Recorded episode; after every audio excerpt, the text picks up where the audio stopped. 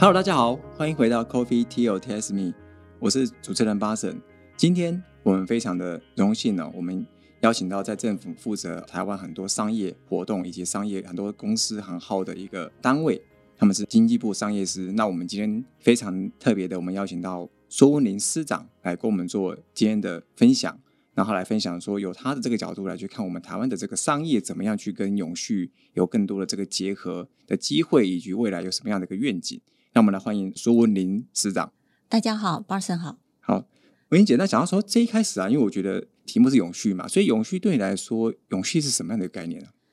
其实，在以前，我们就从字面上来看，你就是一直持续下去嘛。可是，其实联合国大家也都知道，二零一五年对，它有发布一个联合国的永续发展目标。对。那所以，这个大概就是比较明确的去点到我们在谈永续这件事情的一个发展。那其实我们在看联合国这十七项发展目标，它大概有几个脉络哈。但一个就是在环境面的，在气候面，可能你要注意到这些海洋生态啦，或者是能源的一个使用。那另外还有一个就是在我们经济成长面的，就是你怎么样是比较有责任的生产，怎么样是比较有责任的这个消费，大家要有平等的一个工作权。那另外一个也是大家也比较注重的哈，就是所谓的社会平权，包括你的城乡的发展，城乡差距这个城乡差距，然后性别平等啊，贫富差异，然后公平的一个受教权。所以其实，在看永续这件事情，它面向是非常广的。可是，我们再回过头去看我们的企业，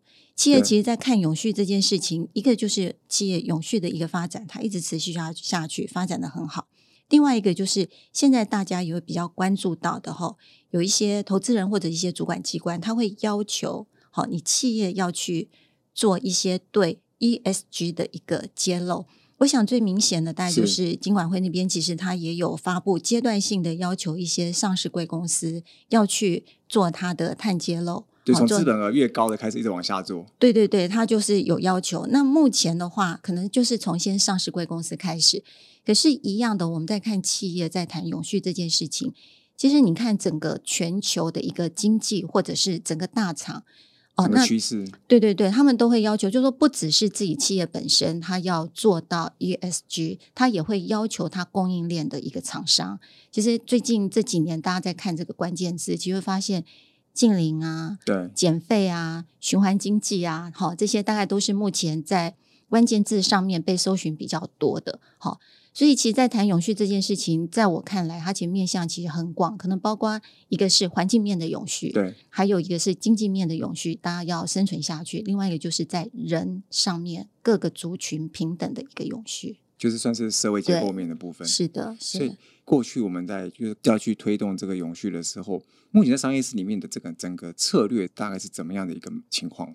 呃，我想就是延续刚才我们也提到，就是说商业司其实。做的这些业务哈，就是所有公司一般你要开始设立公司，你大概就是要先做登记，对，应该经过商业司。哎，对，就最后我们都要建档，就是跟人出生一样，你要去报户口的概念是一样的哈。所以其实，在企业经营过程当中，大概跟商业师应该多多少少都会有一点关系了哈。是，对。但是第一方面哈，就是说在经营的过程当中，比如说我们刚刚讲的，公司规模够大的时候。他会被要求比较多的一个责任，对，好，所以我们其实商业是在处理这一块的话，我们就分几个面向，一个就是说，你企业本身因为法规或者一些什么原因被要求你要做的这些事情，好，那我们法规面上面会有一些配合。另外一个部分就是我们会针对所谓的商业服务业去给一些比较特别的一个协助。那我想简单来讲，就是我们现在看国家的整个碳排放，它其实分了几个部门嘛，对，包括制造部门啊、农业部门、运输部门、商住商部门，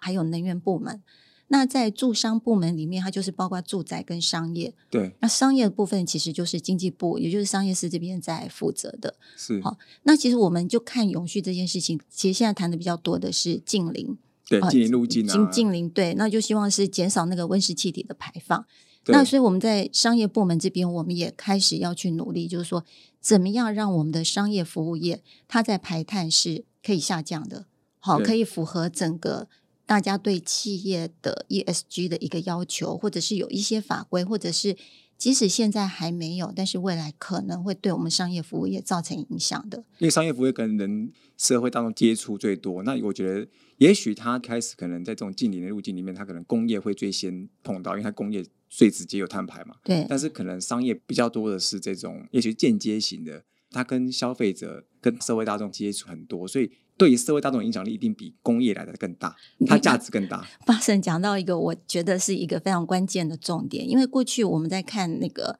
生产过程，好，大家在看有一些制造业的生产过程，它的排碳你是直接就可以看得到的。对啊，大家比较容易忽略的是我们的住宅跟商业，尤其是商业这一块。对那商业部门其实它主要的碳排放是来自于间接排放。对，对，那间接排放的话，就是说它可能透过使用电力，嗯，好，所以大家会不知不觉会觉得说，我提供的服务，或是我只是简单的去贩售一些商品，我没有造成任何的排碳，很容易去忽略掉它其实是还是有这个排碳责任的哈。那其实我们也有去收集过一些资料，也发现就是说，在商业部门里面，它主要的碳排放源就是以间接排放，好，就是电力的使用，大概占了百分之八十七。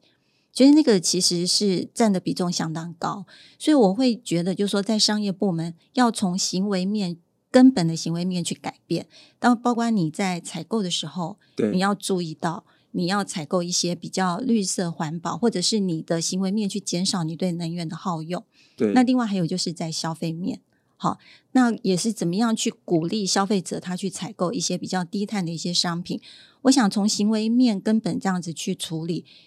应该是可以非常有效的去降低商业部门的碳对啊，而且你商业活动，所有的很多工业制造的东西，都是因为商业活动的嗯需求面影响到它的那个工业它制造出来的东西的那个量体，这个产能是对两个是有相关的，而且搞不好跟商业活动更相关。其实台湾吹起蛮多永续趋势，不管媒体啊、政府，有些我们刚刚提提到都已经在做很多的这个行动。那你觉得台湾这样的商业版图会不会因为这一个永续的这样的一个这个趋势，或者是经过一些转型，商业整个版图，或者是某些行业是不是会重新起来？有些行业是不是会消失？你觉得版图会不会有有什么结构会有什么改动吗？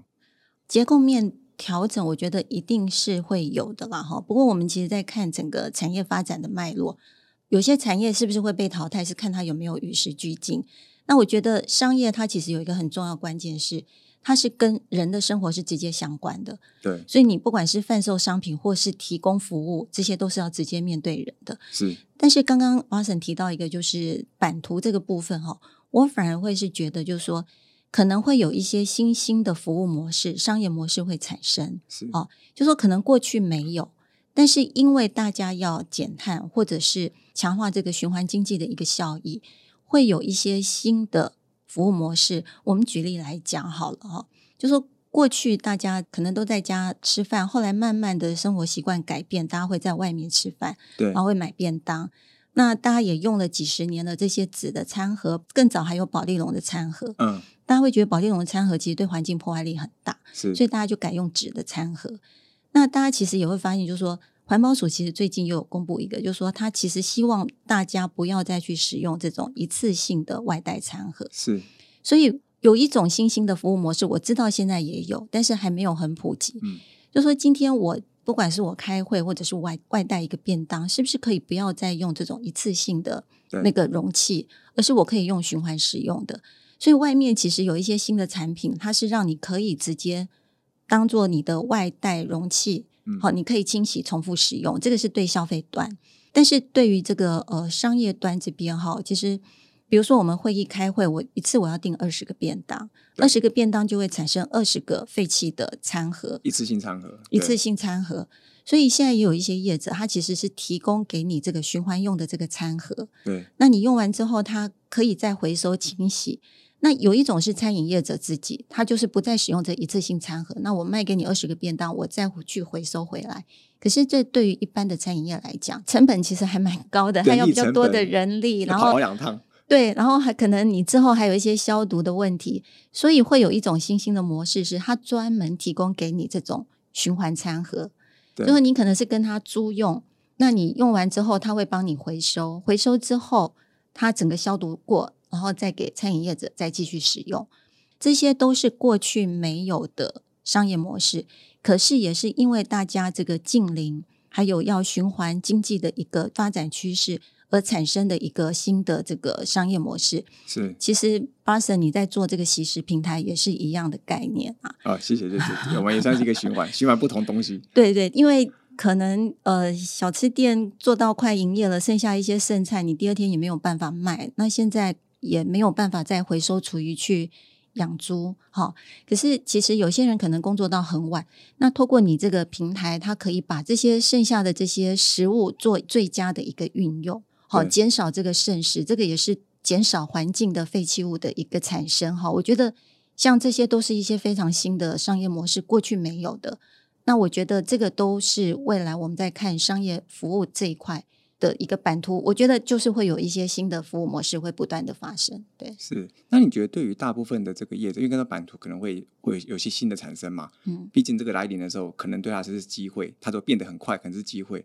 嗯但也有可能会变成它是一个挑战，不能讲危机，但可能是一个挑战。那你觉得在观察到目前我们整个台湾的商业，或是甚至服务业，普遍来说，大家认为的是挑战的多呢，还是他们觉得是机会多？呃，我觉得要看人呢、那个 看经营者本身，对，因为我们曾经开过一次座谈会哈，找一些环团的团体来，就是对于近邻这个议题有开过座谈，因为我们不断的会跟社会去做沟通。是。那当时有一个团体讲了一句话，让我感受非常的深刻，因为我们其实最近几年一直强力在跟企业宣导，好低碳这件事情、近邻这件事情。对，那我我们会觉得，就是说，其实跟我们接触到业者都有这样的一个概念，也开始着手在做。但是那一天有一个团体，他一个代表他就讲，他就说他在一个参会上面碰到几个呃商业哦、商业服务业的一些企业，嗯，跟他们在讲近零碳排这件事情，他们完全没有意识，好，就是没有觉得这件事情跟他们有什么相关，所以这其实是一件非常危险的事情，因为可能危机一来，他来不及去应应，所以我们就必须要透过不断的宣导，就告诉企业，就是说，即使现在大家在讲碳税或者是碳费，对，它目前课征的对象也许还没有到商业服务业，但它是对那些碳排放量比较大的最高的前几名，前几大，对，但是有一天会轮到，好，顺我觉得序问题而已。我我觉得顺序的问题，时间早晚的问题。那如果一直没有意识到这个问题对自己有什么影响，那它一定是一个挑战。可是我们其实也看到很多的业者，就是我我在讲，就像 Barson 这样的一个业者，其实就是你你们其实是看到这个环境在改变，要做一些事情，所以对你们来讲，它会是一个机会。是好所以我觉得，不管是挑战还是机会，其实就是看你自己怎么去面对这件事情就。之前其实我对于这种不管是未来的事情，其实我们都会分成想要可能三个阶段。我听过人家提过，就是第一个叫预应，就是嗯预备的预，他先看见预见这件事情，所以他准备要做反应，先反应。然后一个叫做阴影，就是快到了或政策来的时候，我赶快来阴应这件事情。最后就是只能反应，就是我真的被压喘不过气了，我只好反射动作了去配合你做这件事情。所以我觉得蛮多的业者的确在现今这个阶段，可能知道有一点啊、呃风声了，他就开始做一些预应的动作。到时候真的发生的时候，他连应应都不用做，他搞不好所有不管订单也好，或是消费者的消费习性也好，他马上就可以直接搭得上，它就可以获得，就是在经营成果上面一定效果会比后面的时候阴影啊或者反应的一些叶子来的强大。是，就是我们最近很流行的超前部署的意思。也就是这句话啦，也超前部署的概念。对对所以我觉得这个应对该蛮重要的。因为我听伟人家讲预印这个这句话，我就觉得，诶，它是一个蛮好去形容这件事情。然后有能够预应的业者，他在未来不管是订单或经营上面，一定能够更顺利。他至少未来就不用再反映这件事情了。对，是，对，因为其实过去我知道，像商业服务业在更之前，其实在做很多是数位转型嘛，对，包含现在数位发展部还是以数位转型为主。但现在其实我们最多了这个永续这件事情，那永续这件事情其实也是要在数位有一定的转型成功之后，才可以帮他做到永续的转型，因为毕竟它是有衔接关系的。对，那你觉得现在很多业者在这个数位，它还可能完成率都还没有很高，就是很多业者可能还没有做完这件事情的，又多了一个做永续这件事情，你有没有感受到很多业者一些不适应感很强烈的这种状况？我觉得还好诶，应该我觉得面向还是会有一点不同啊。其实我们在看数位转型，它其实是有阶段性的。因为刚开始整个数位环境在发展的时候，它没有这么多工具。可是你看，即使现在整个数位环境越来越成熟，工具越来越多，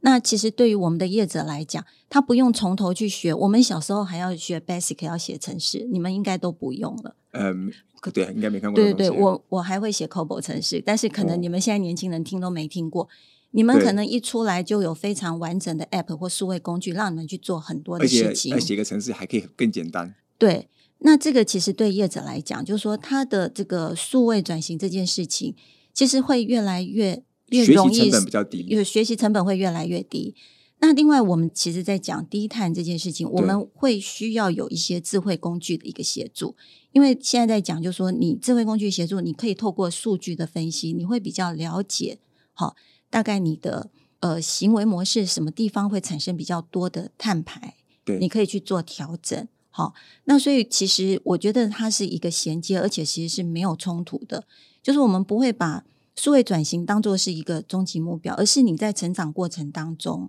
你必须去接触。其实我就在想，就是说，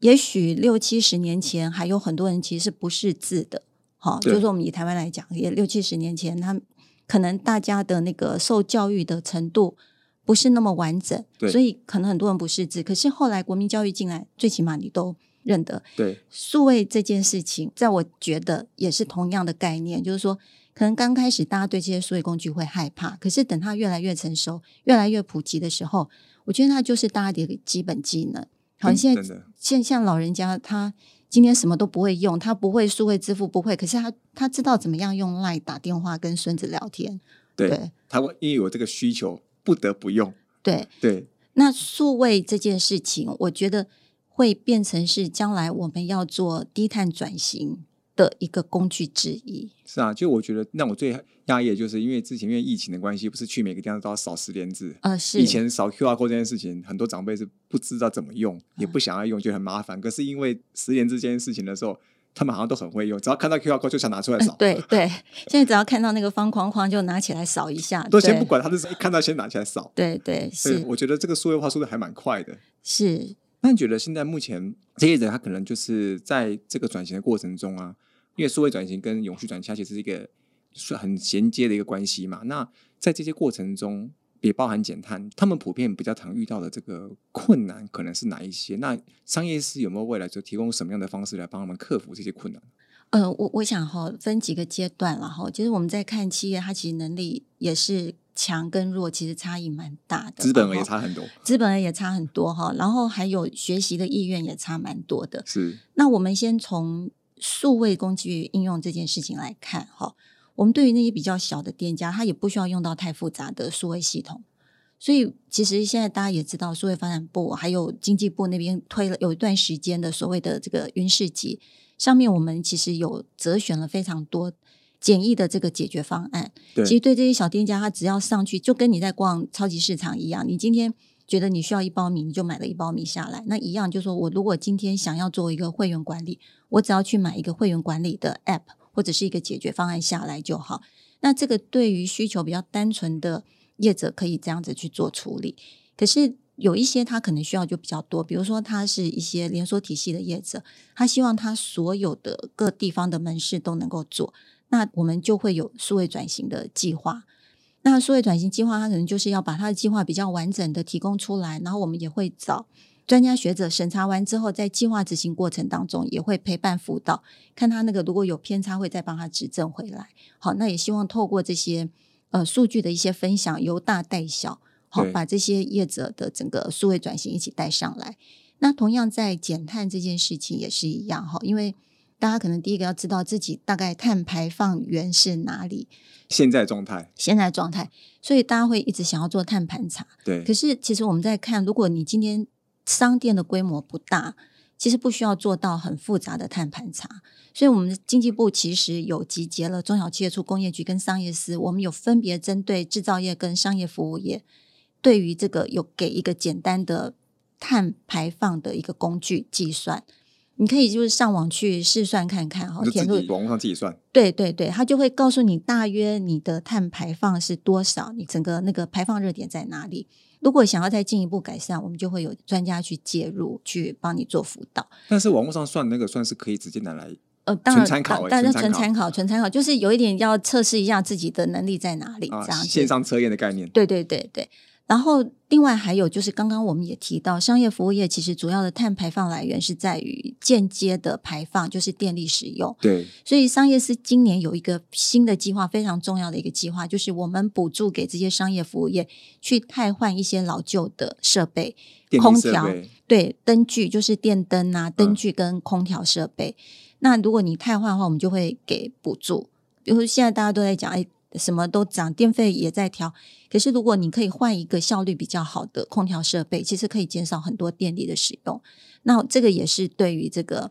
商业服务业也有帮助。对对对，那如果说企业规模再大一点，可能是很大的卖场，它可能要做规模很大，那它也许是要导入那个能源的一个监控系统，好做比较大面向的一个设备汰换的话，那我们也会结合这个能源技术服务业去提供协助。很大型可能就是要要导入一些类似一些储能管理系统之类的。对对对，那这个我们就会结合大家所谓的 ESCO 的这个专案的概念，就是说你今天就是一个比较大的一个改变，好跟汰换，那你只要达到你原来预计的节能目标，那我们就会给予补助，那那个补助金额就会比较大。好，跟这个单纯的设备瘫痪的补助金额就会有差异，所以我们其实也是针对商业服务业它的不同的需求、不同规模的一些需求，也设计不同的一个协助方案。所以这看起来蛮完整，从数位到这个永续减碳，其实都有提供了，不管是自我测验的工具，还有一些包含补助，让他们去嗯汰换这种间接碳排的东西，其实嗯都有一个蛮完整的一个计划。特别是在今年开始，蛮多的这些补助都会出来哦。是那就是想说，请问一下文玲姐，就是未来在这个产业转型，在应应这个永续的这种趋势的时候，你希望你在这个过程中去扮演什么样的一个角色？不一定是商业师，或者你本身你的角色是想要怎么样去呈现，或者怎么样去协助？哎，其实就是刚才一开始我也觉得，就是说很多的事情其实是在你行为面的一个改变了对。那我们在公部门，我们有一些政策要推，我们一定是跟业者充分的沟通，拟出一些政策，希望业者配合。嗯，但是对于个人来讲，我觉得大概就是落实落实自己在生活上能源的一个使用啊，哈。比如说刚刚在讲，我出门尽量就带一些可以循环使用、自备购物袋。好，我我觉得大家的能力看起来都不大，这些行为都不大，可是可以积少成多。以前不是有一句话讲说“勿以善小而不为”对吗？对对对对 对对，就是说我觉得以台湾来讲，两千三百万人口，大家自己在从生活上的一些行为去做改变，我觉得那个累积下来的能量也是相当惊人的。对，就是嗯每天如果减少可能一公斤，但是两千三百万一天减少一公斤，其实蛮可怕的。对啊，是啊，但是要集结这个理念，要统一这件事情，的确是一个比较有点难度的一个事情，所以这个真的需要大家自己要很有意识，才会更有效果。是是，对真的好，今天非常感谢温玲姐来跟我们做今天的这些分享，包含分享商业师从一开始在永续的趋势来临的时候，怎么样去了解，然后也怎么样去把我们跟他最相关的这些商业服务业这些业者呢来去做一个衔接，甚至可以提供更多的这些工具，然后来让他们去做自我认识，甚至来做转型，然后透过这些补助的方式，还有一些辅导案的方式来去帮他们把一些未来永续转型过程中需要用到的碳排的认识啊，或者是解决的一些方案，都能够透过方式商业式的呃帮助呢，进而来去减少这些在转型过程中的一些不适应感。让我们再次谢谢经济部商业司孙文林司长来跟我们做今天的分享。谢谢谢谢巴神，也谢谢各位听众朋友，谢谢。Coffee Tea or Taste Me，轻松聊永续，我们下次见，拜拜。